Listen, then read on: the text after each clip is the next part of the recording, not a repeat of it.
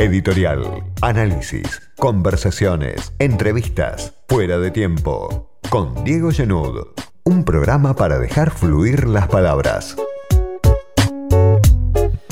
Del otro lado de la línea está Marcelo Ruggier, que es doctor en historia, investigador del CONICET, profesor titular en la Facultad de Ciencias Económicas de la UBA y autor de una serie de libros muy interesantes, uno de ellos La economía del peronismo y otro Las grandes empresas no mueren de pie, el ocaso de Siam, en colaboración con Jorge Schwarzer, también un economista, columnista en su momento de Página 12, profesor en la Universidad de Buenos Aires. Marcelo, soy Diego Genud, gracias por atenderme.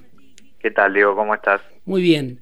Bueno, consultarte por un tema que siempre vuelve, ¿no? Hace rato que en la Argentina se habla de la necesidad de un pacto social. Lo prometió Cristina Fernández de Kirchner en campaña, habló de un contrato social, lo prometió Alberto Fernández cuando asumió y ahora vuelve, ¿no? Esta semana, y por eso te, te quería consultar a partir de la carta de Cristina Fernández, donde ella llama a un acuerdo que abarque a todos los sectores políticos, económicos, mediáticos y sociales, para resolver lo que ella dice es el gran problema de la economía argentina, la economía bimonetaria.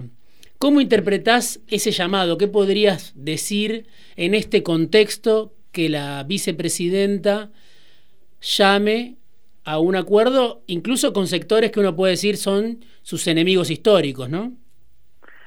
Sí, eh, bueno, en, principio eh, ya hubo un pre-llamado o alguna idea de un acuerdo económico y social que sacó el gobierno, sobre todo encabezado por el ministro de Producción Matías Culfas, junto con el ministro de Trabajo. Eh, esto fue unos días antes de la carta de, de Cristina.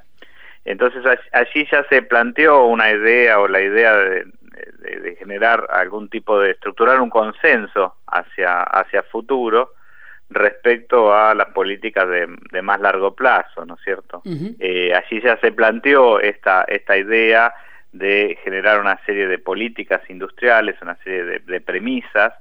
Eh, entonces me parece que en ese marco este, lo, lo de Cristina refuerza esta, esta, esta idea, ¿no? Digamos, el peronismo tiene una historia este, importante en relación a los acuerdos sociales o a los pactos sociales, eh, ya desde el, periodo clásico, por llamarlo de algún modo, eh, a, principios de la década del 50, digo, Perón eh, hace un llamamiento a este, los sectores empresarios y a los sectores trabajadores, luego de, la sanción del, del segundo plan quinquenal, sobre todo motivado por el tema de, tratar de resolver el problema inflacionario y los incrementos este, salariales o ajustar los incrementos salariales a los incrementos de productividad, el famoso llamado al Congreso Nacional de, Productividad y Bienestar Social que se establece en el 55.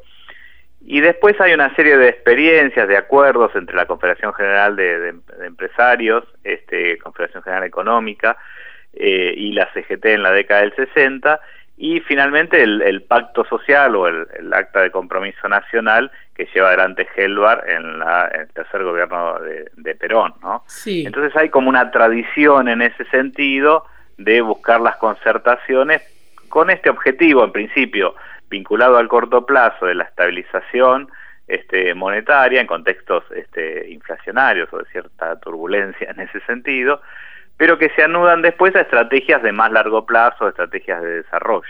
Sí, eh, veía una de las entrevistas que, te hicieron hace no tanto, claro, vos mencionabas la última experiencia, se podría decir, de, pacto social, que es la que eh, tuvo a Perón como protagonista, como garante, y vos ahí mencionás un dato que por lo menos yo no recordaba, que en algún momento Perón incluso amenaza con renunciar, ¿no? Si, si ese pacto social no encontraba cauce, ¿no? O sea, el propio Perón, este, el líder y el fundador del, del, del, movimiento nacional justicialista, en un momento desafiado, uno podría decir, o en apariencia desafiado, por distintas fuerzas en tensión, y él planteando que estaba dispuesto a renunciar si eso no avanzaba. Claro, porque estos pactos sociales tienen tras de sí una fuerte legitimidad este, política, o sea, apalancan en una fuerte legitimidad política. En ese contexto era la figura de, Perón, este, obviamente, el único que podía sentar en la mesa a los trabajadores y a los empresarios y bueno, eh, muchachos acá se ponen de acuerdo, eh, generamos alguna recomposición inicial de ingresos y después los incrementos van a ser en la medida en que haya aumentos por este, productividad y los empresarios están dispuestos a conceder eso, a resignar parte de sus ganancias en ese primer momento y a mantener los precios este, estables de los bienes finales. Eh, esto, digo, en, todo pacto social, en todo acuerdo, en toda concertación hay como eh, la necesidad de que, algún, que los sectores cedan algo, ¿no? Uno cede algo, el otro cede, etcétera. Esa es la base precisamente de el acuerdo. Y eso es lo que hoy no este, parece muy claro, porque nadie quiere ceder nada y aparte venimos de una temporada larga con un continente grande de perdedores, ¿no? Este, sobre todo los que viven de un ingreso en pesos. Sí, sí, sí, ese es, digamos, ese es como una premisa este, importante.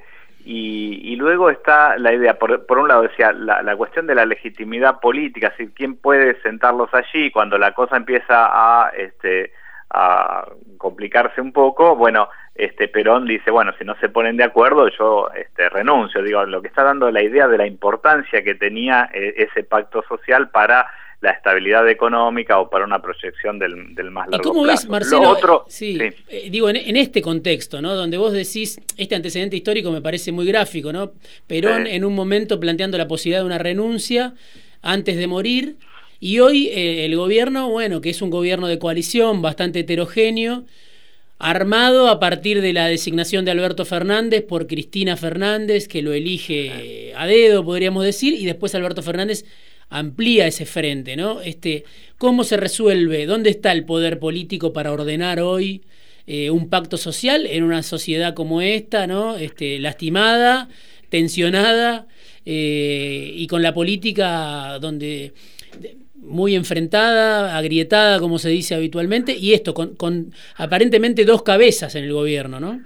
Sí, más que las dos cabezas eh, es lo, otro que vos estás señalando que me parece fundamental. Es decir, que estos acuerdos o pactos sociales son exitosos o relativamente exitosos, al menos por un tiempo, en la medida en que ya han resuelto el problema de las divisiones, que hay un acuerdo previo, digo, ¿no? Este, político, este, institucional, eh, para dónde avanzar. Digo, es una construcción política. En el caso del acuerdo del, Pacto Social del año 73 había ya eh, varios años, digamos, ¿no? Y estaban las coincidencias programáticas, los partidos políticos se habían puesto de acuerdo antes de las elecciones respecto a una serie de puntos este, claves en, relación a la estrategia económica, de desarrollo, algunos puntos claves en lo vinculado a lo institucional y a lo social.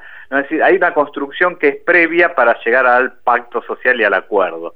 Hmm. Esa construcción eh, hoy no está, digamos, ¿no? Eh, hoy no está, además es una sociedad que está, como vos bien decías, muy lastimada sobre una situación de crisis fenomenal previa del año este, 18 y 19, en un contexto que se agrava sobre otra crisis, que es la, la crisis de eh, la pandemia, eh, a nivel internacional y a, nivel local, y yo te diría sobre otra crisis más estructural de 10 años de la economía argentina que no crece. Totalmente, totalmente. Entonces, sobre, sobre esa situación, diga, y en una, en una sociedad este, con, con la grieta, digamos, eh, la construcción del, del pacto es muy dificultosa.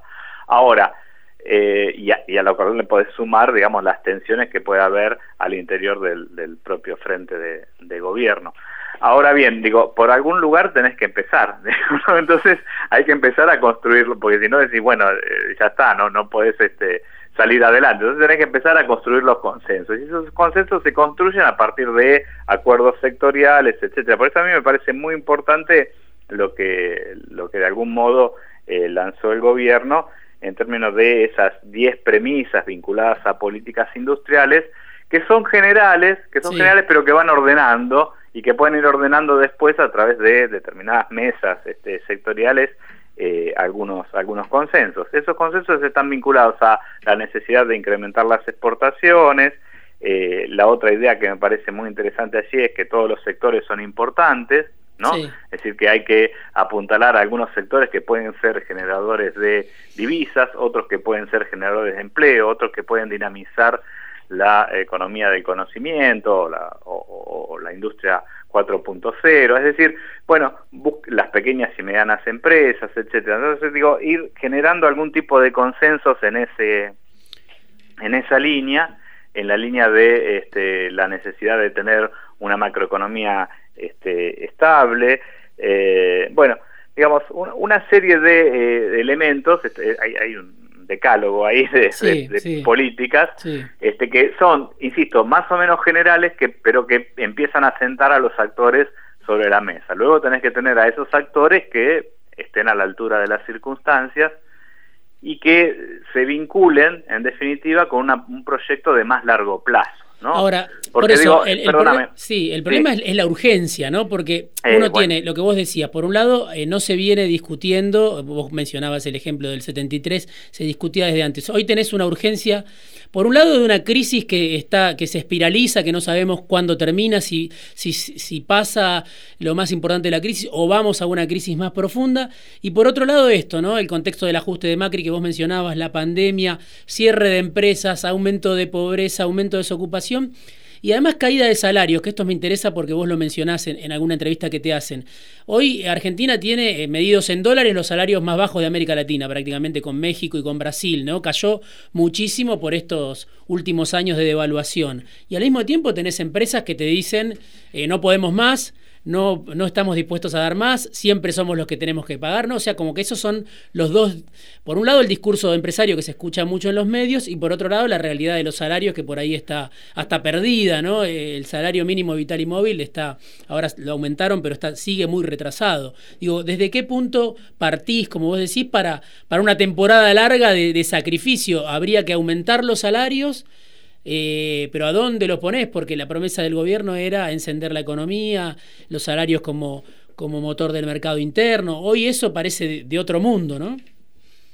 Sí, la, verdad es que la, situación eh, en la que está la economía argentina es extremadamente eh, vulnerable y frágil.